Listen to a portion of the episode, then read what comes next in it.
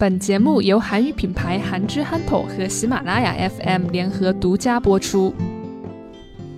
카카오톡은 한국인들이 가장 많이 사용하는 메신저이지만 메시지 취소 기능이 없었다.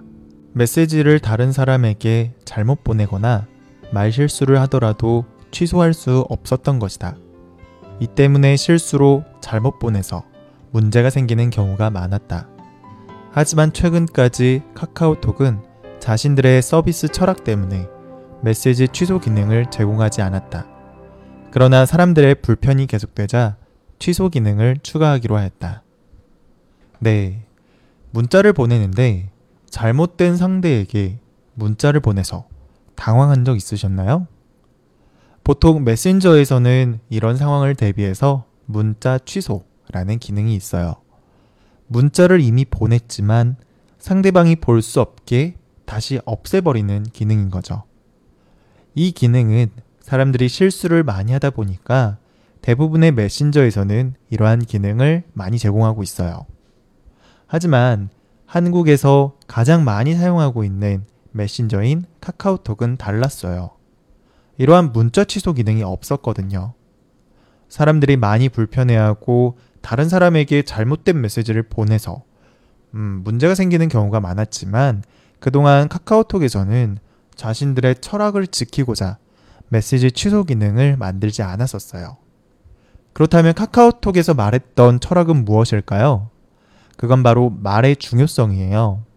기술이 발전하면서 편리하고 빠르게 메시지를 전달할 수 있는 세상이 되었지만 메시지를 쉽고 빠르게 전달할 수 있기 때문에 우리는 너무 쉽게 말을 사용하고 전달하고 있어요.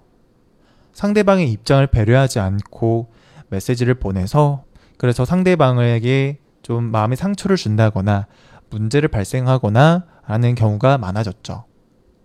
그래서 카카오톡에서는 내가 한 말의 중요성과 그러니까 자신이 한 말, 자신이 쓴 글에 대한 중요성과 상대방에게 전달되는 것에 대해서 중요하게 생각했어요. 그래서 읽음 기능이란 것도 있는 거고요. 네, 읽음 기능 알고 계신지 모르겠는데요. 카카오톡을 뭐 보신 적 있으신지 모르겠어요. 카카오톡에서는 상대방이 보낸 글을 상대방이 음, 읽었는지 안 읽었는지 알 수가 있어요. 바로 글 옆에 1, 2라는 뭐 이런 숫자가 있거든요. 이런 숫자가 없어지면 그만큼 숫자의 사람들이 그 글을 읽었다 라는 표시인 거예요. 아무튼 내가 상대방에게 전달한 글이 상대에게 잘 전달되었는지 전달이 되지 않았는지를 확인할 수 있는 그런 기능인 거죠. 이런 것처럼 메시지 취소 기능도 비슷한 이유에서 만들지를 않았었어요. 메시지 취소는 내가 한 말을 취소하고 다시 주워 담는 것인데 이러한 기능을 만들게 되면 사람들이 더 쉽게 상대를 배려하지 않는 말을 할까봐 만들지를 않았었어요. 말을 취소하지 못하게 하면서 뭐 처음에는 한두 번 문제가 생기고 그것 때문에 당황하는 일이 생길 수도 있지만 장기적으로 볼 때에는 내가 말을 할 때 한 번 더 생각을 하고 주의 깊게 생각해서 전달하는 그런 버릇이 들게 된다는 거죠. 네. 하지만 뭐 이런 좋은 의미에서 이러한 제안을 했던 것이지만 이러한 카카오톡의 고집 때문에 그동안 많은 사람들이 메신저로 인해서 실수를 하는 바람에 크고 작은 일들이 많이 벌어졌었어요. 네, 최근에는 어, 이게 하도 하도 음, 문제가 커지다 보니까 뭐 메시지를 잘못 보내서 어떠한 업체가 망해서 폐업을 하는 경우도 생기게 되었어요. 뭐 아무튼 이런 식으로 어, 카카오톡에서는 처음에 생각했던 일은 굉장히 어, 순수하고 좋은 의미에서 그렇게 했던 부분이지만 하지만 이런 문제들이 많이 벌어지니까 카카오톡 측에서는 많은 고민 끝에 이번에 이제 취소 기능을 새롭게 넣기로 했던 거예요. 네. 그동안 자신들이 유지했던 철학을 깨는 일이지만 사람들에게는 너무나도 필요한 기능이었기 때문에 어쩔 수 없이 추가하기로 한 거죠. 카카오톡은 한국인들이 가장 많이 사용하는 메신저이지만 메시지 취소 기능이 없었다.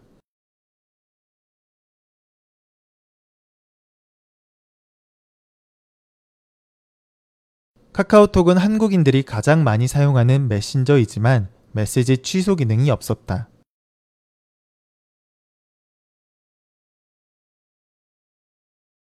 메시지를 다른 사람에게 잘못 보내거나 말실수를 하더라도 취소할 수 없었던 것이다.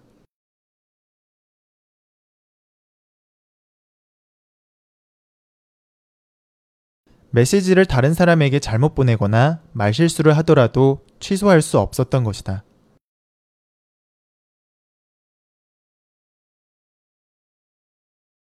이 때문에 실수로 잘못 보내서 문제가 생기는 경우가 많았다.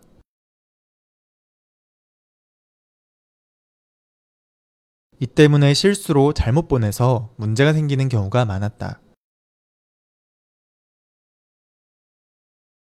하지만 최근까지 카카오톡은 자신들의 서비스 철학 때문에 메시지 취소 기능을 제공하지 않았다.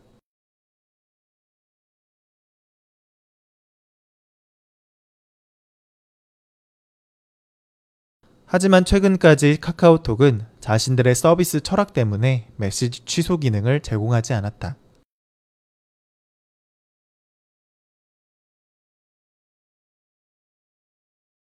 그러나 사람들의 불편이 계속되자 취소 기능을 추가하기로 하였다.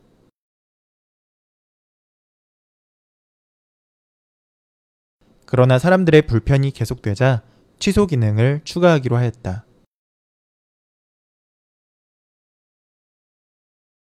카카오톡은 한국인들이 가장 많이 사용하는 메신저이지만 메시지 취소 기능이 없었다.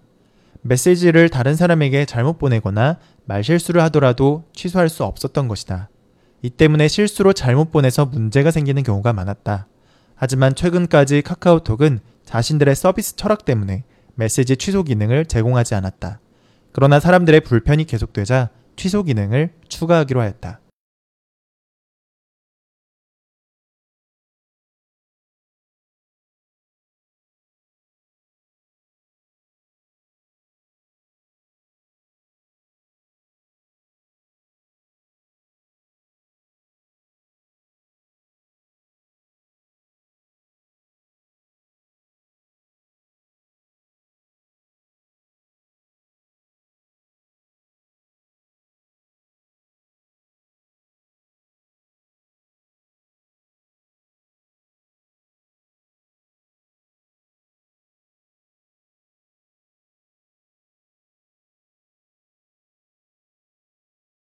카카오톡은 한국인들이 가장 많이 사용하는 메신저이지만 메시지 취소 기능이 없었다.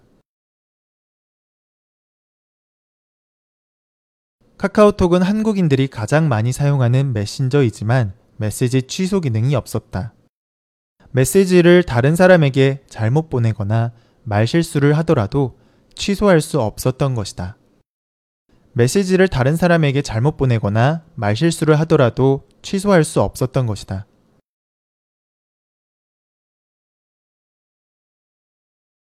이 때문에 실수로 잘못 보내서 문제가 생기는 경우가 많았다.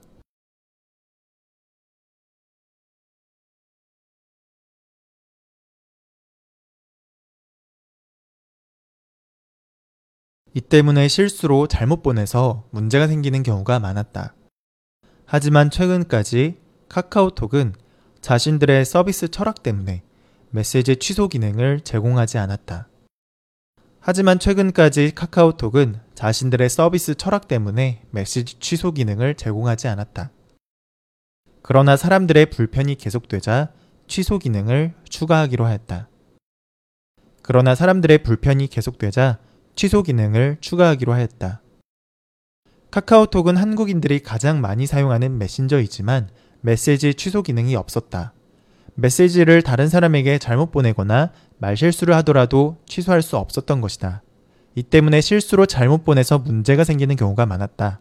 하지만 최근까지 카카오톡은 자신들의 서비스 철학 때문에 메시지 취소 기능을 제공하지 않았다. 그러나 사람들의 불편이 계속되자 취소 기능을 추가하기로 하였다.